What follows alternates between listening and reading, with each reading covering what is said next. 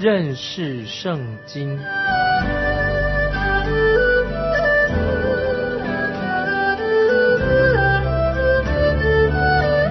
认识上帝的话，把上帝的话带到全世界。本节目是由认识圣经机构和环球广播电台联合制作，欢迎收听。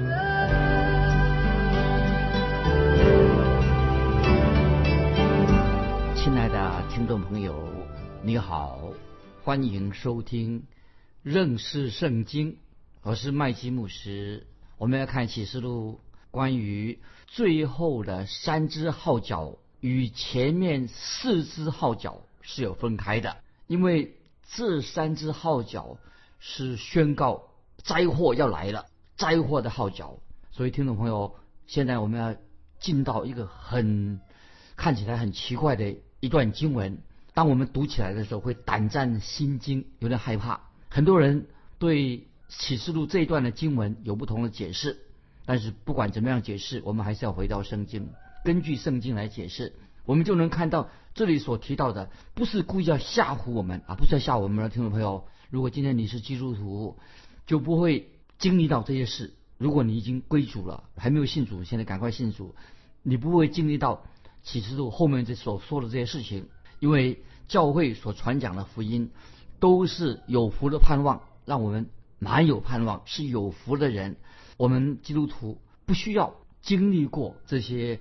所启示录所说的这个大的灾祸、大灾难的来临，因为那时候我们基督徒啊，就是教会已经被提到天上去了。那时候我们已经不在地上了啊，这是我在强调。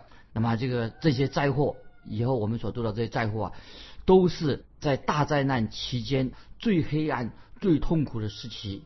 那么这里是跟但以理书，我们现在引用但以理书第九章二十四、二十七节。听众朋友也想记得但以理书第九章二十四到二十七节预言什么呢？说到什么七十这个七，所以启示录的后来的灾祸大灾难时期啊，跟七十个七啊有密切的关系。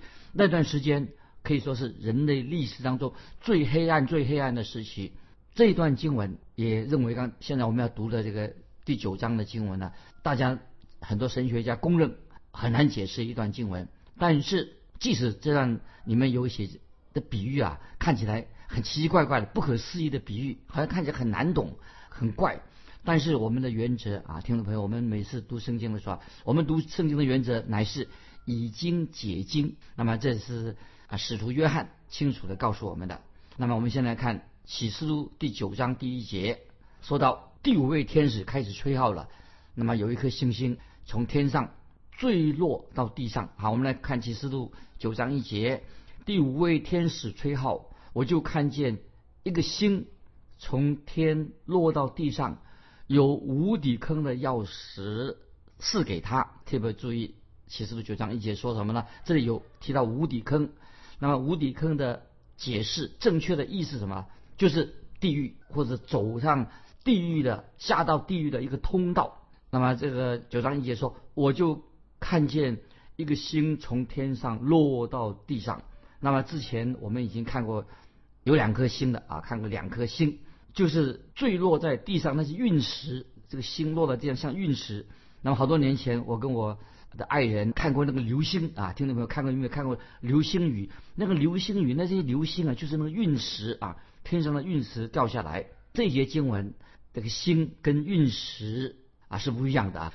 这里这个流星它称用那个有那个它用这个它来称呼。所以就表示说，这个点这里提到的星是很特别的，也是很特别的受造物，它是有悟性的。所以这里所提到的星跟第四号角所提到的星不一样。这里的星它有悟性，意思它有那个它会思想的啊。这个这个星所提到的星，记得九章一节提星，而且还有一把钥匙交给他，所以他不是那个跟。记得我们现在可以明白，这个星，因为它有悟性，它有知识，等于有知识悟性。那么还有手上还有钥匙，那么跟那些无没有生命的星星星不一样，那种星群不一样的。听众朋友，我们要我认为这个星是指什么呢？是指撒旦。那么有人说，这个星这里所提到的九章里提的星啊，是指那个敌基督。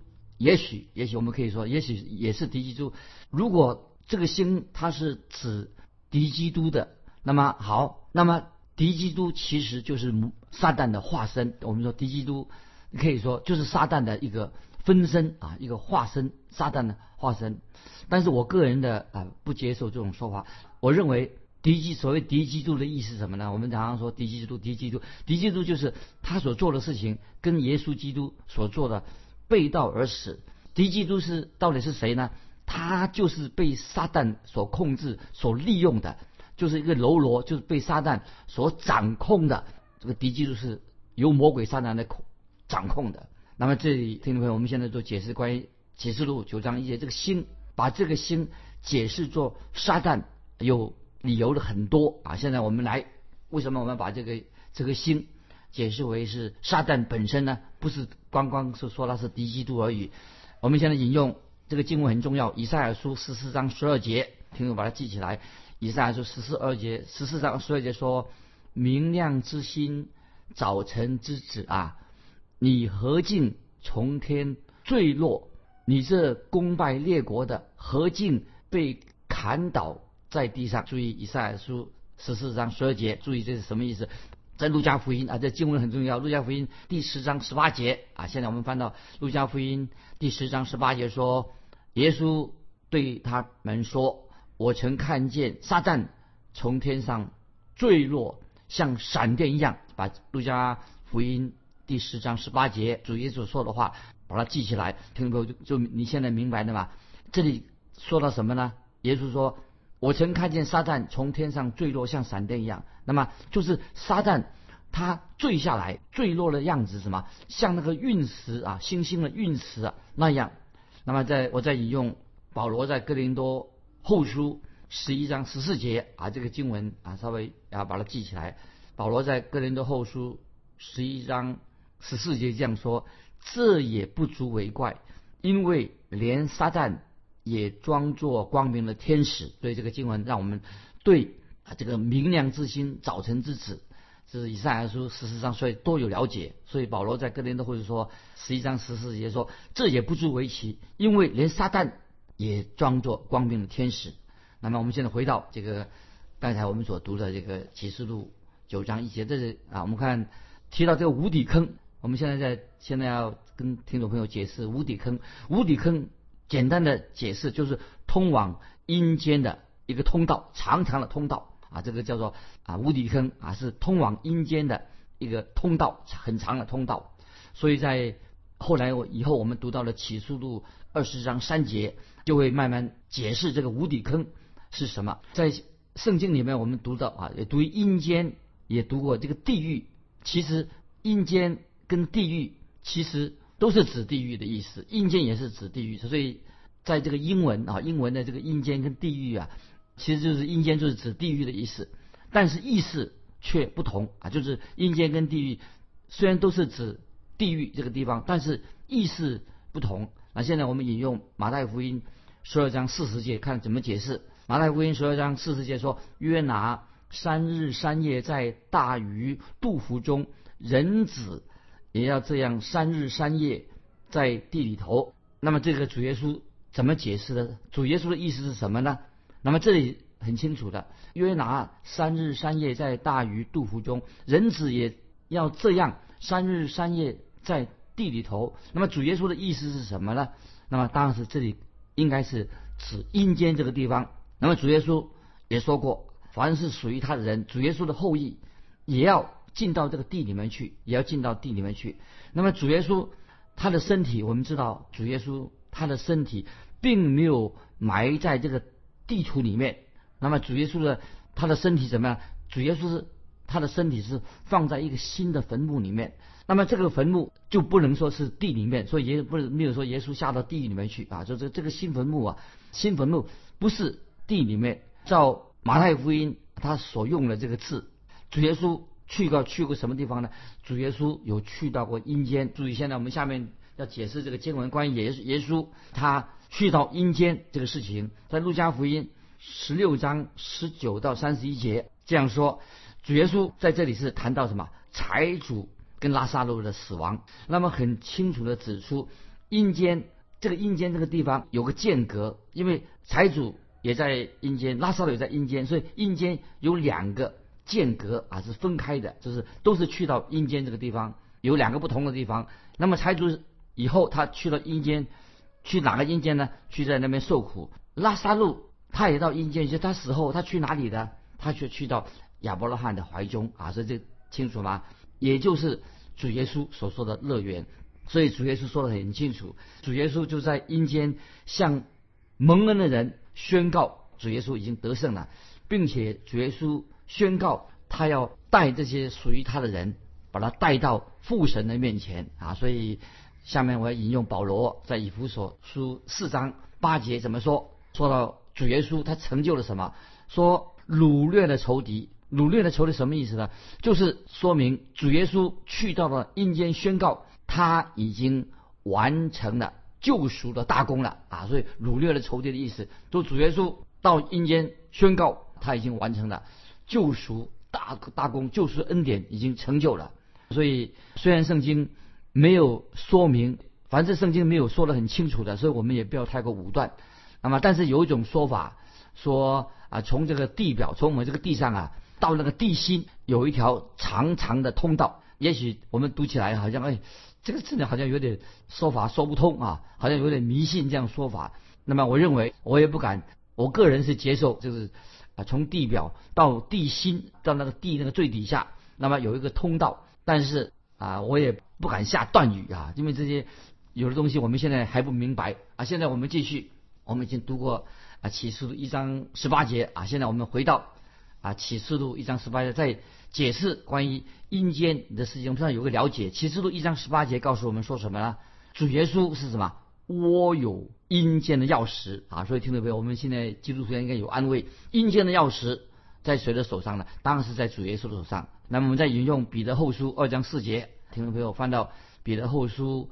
第二章四节怎么说？彼得后书二章四节已经告诉我们，也是一个事实，很重要的事实。彼得后书二章四节告诉我们，魔鬼被监禁在阴间里面，魔鬼是受神所掌握的，魔鬼被监禁在那里。彼得后书二章四节已经告诉我们了。那么现在我们再引用路加福音八章三十到三十节，我们来看这个这个经文，我们很熟悉。我们现在做要做解释啊，就是彼得后书二章四节告诉我们说，魔鬼已经被监禁，啊，魔鬼是受神所掌握的哈，所以魔鬼不是他有什么自由行动，也是被神所掌握的，被监禁在那个地方。那么路加福音八章三十到三十节，我们读到什么呢？好，现在注意路加福音八章三十三十节说，耶稣问他说：“你名叫什么？”他说：“我名叫群。”这是因为附着。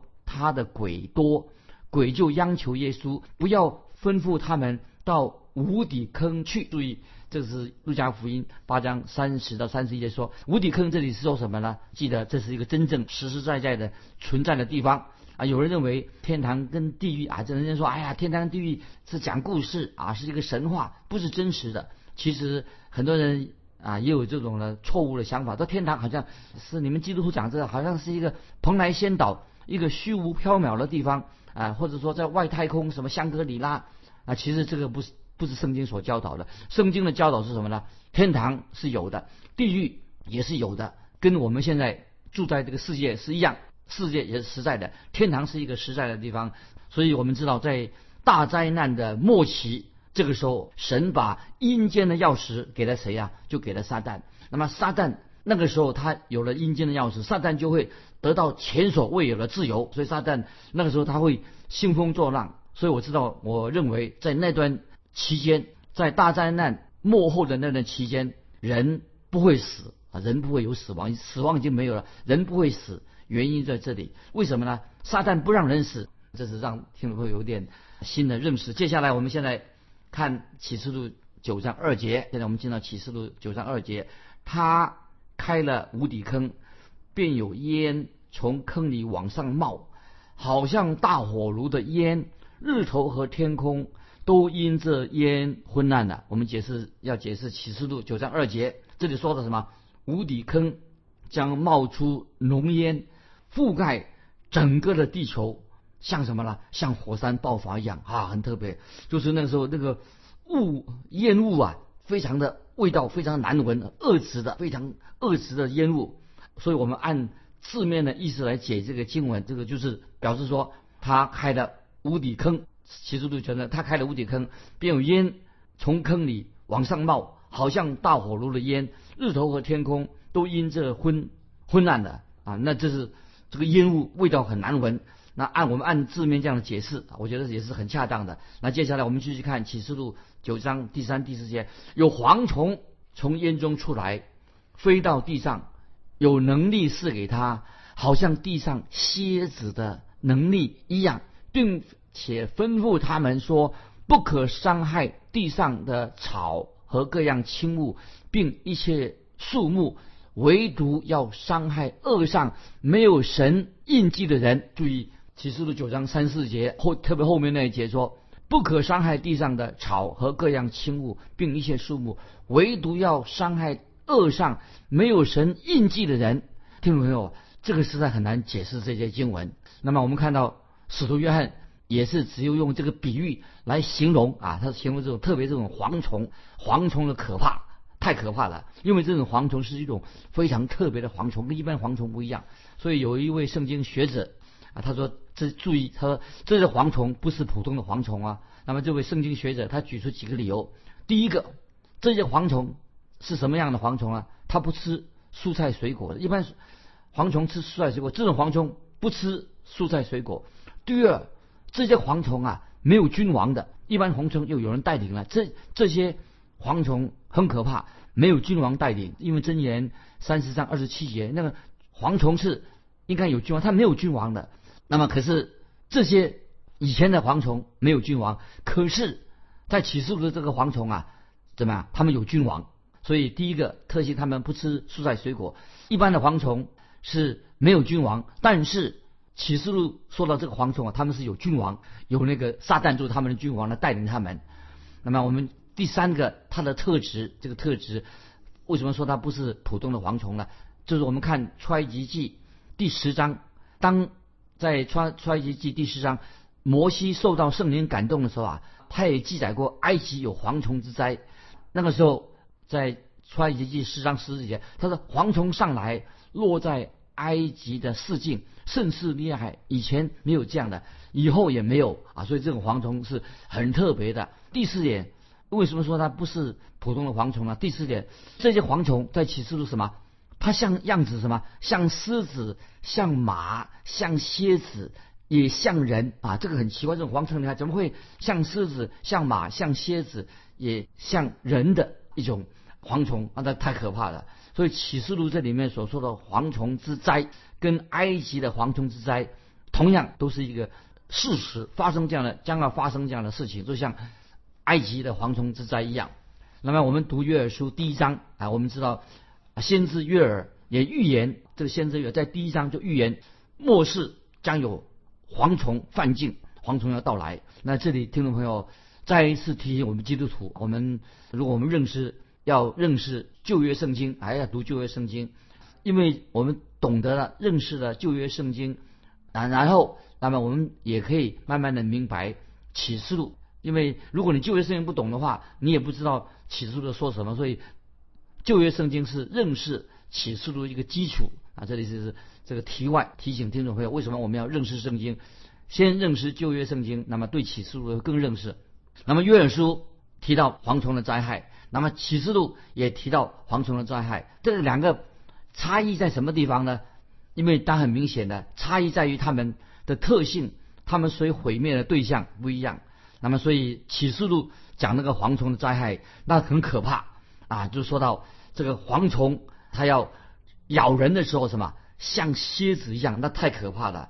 它咬了对象啊，我们知道启示录讲的蝗这些蝗虫什么，它专门对付什么，对付这些邪恶的人啊，离开神的人。那么我们继续进到启示录第九章第五节啊，我们讲第五节怎么说？启示录九章五节，但不许蝗虫害死他们，只叫他们受苦五个月。这痛苦就像蝎子蜇人的痛苦一样。听众朋友，我们今天看到这个蝗虫特别吧？启示录九章五节说：“但不许蝗虫害死他们，只叫他们受痛苦五个月。这痛苦就像什么蝎子蜇人的痛苦一样。这些蝎子长相什么呢？按照圣经告诉我们，像龙虾一样，那么会住在潮湿的地方，毒钩在它的尾部。当蝎子蜇人的时候啊，哎，它却不让人致命，不会让人马上死亡，而且让他非常非常的痛苦。”那么这里所描述的那个蝎子，这个蝎子就描述代表什么？描述蜇人啊，就用蝎子描述蝎子啊，蜇人那种痛苦，痛得不得了。那么这里我要引用约书亚二十四章十二节，也谈到一种很让人很痛的事情。约书亚二十四章十二节说到黄蜂，这怎么说呢？约书亚书二十四章十二节谈到黄蜂的时候说的什么？神就。打发黄蜂飞到你们前面，将亚摩利人的二王从你们中间撵出。所以听众朋友，那么这些都是神在掌控的。所以因此，我们看到活在大灾难时期的时期的人啊，如果那个时候啊，那些信徒也了解旧约圣经的话，如果这些活在大灾难时期这些信徒，如果他们懂得了解看过旧约圣经的话，就会明白。使徒约翰用蝎子做这个比喻，为什么是使徒约翰用蝎子来做比喻呢？如果他们知道旧约圣经里面就有发生这样的事情，蝗虫的事情，那么就更了解，就会更明白使徒约翰用蝎子所做的比喻。那我们继续看启示录九章六节啊，我们讲到启示录六节说，在那些日子，人要求死，绝不得死；愿意死，死却远离。他们，那么这个说的太恐怖了。那么神将无底坑洞的钥匙交给谁呢？交给撒旦。显然，这个就是新旧约圣经所说的阴间。那么无底坑啊，是历代以来死人的灵魂暂时居住的地方。主耶稣也到过这里宣告十字架的得胜。撒旦他不愿意那些属于他的人死亡，你知道，撒旦不愿意人死亡。可是这些人。会遭遇到什么蝗虫的攻击？所以在这段时间，人太可怜了啊！那些不信主人，求生不得，求死不能啊，自杀也不成功。所以你听众朋友可以想到日子多难过啊，痛苦的不得了。有人认为说是神不让他们死亡，因为罪人他不需要承担罪恶的后果，不是说啊自杀了事啊。因为人悖逆的人他无处可逃，所以一个人拒绝了耶稣基督，他的。后果啊，是很恐怖。所以轻慢主、轻慢神的人，听众朋友，不是一个小事情。有人说啊，我活在世界上，有太多的事情太重要了，没有错，有很多重要的事情。但是你的次序要有优先的次序。我告诉你，最重要的次序是什么呢？最重要的次序，你要面对主耶稣，面对主耶稣的审判，也面对主耶稣的救恩。你面对主耶稣，你要赶快悔改。那么启示录。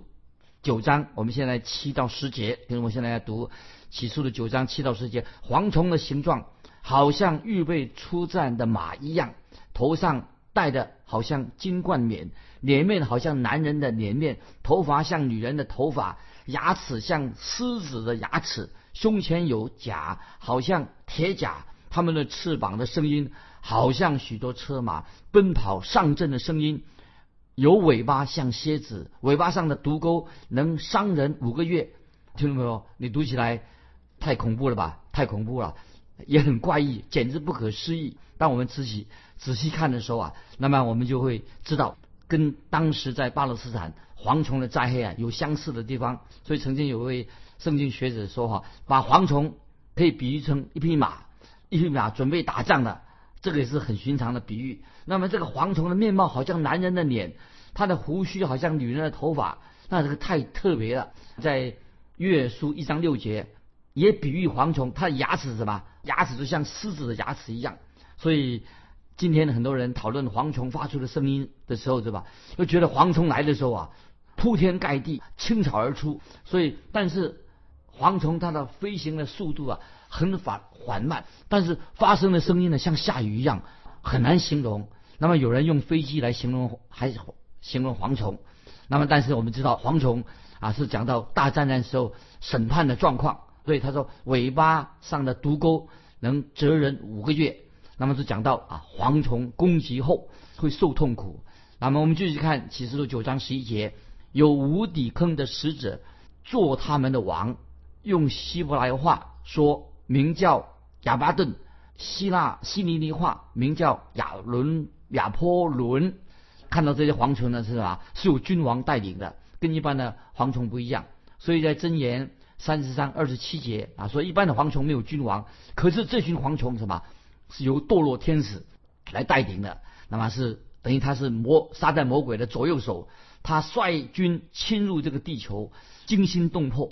所以在希伯来文发生什么事情，就是等于毁灭的意思。希腊文的意思也是讲到毁灭者到来的。所以我们知道。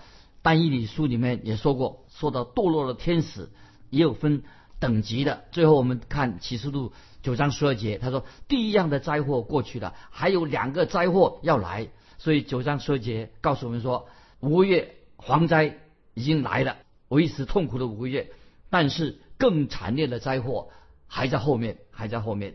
所以号角声所想出来的不仅仅是一个警告，乃是可怕的审判。快要来临了，时间的关系，我们就分享到这里。听众朋友，欢迎你来信的分享。我们觉得大审判，审判来临的实在可怕。欢迎你分享你个人对基督徒应该如何面对未来的审判。愿神祝福你，我们下次再见。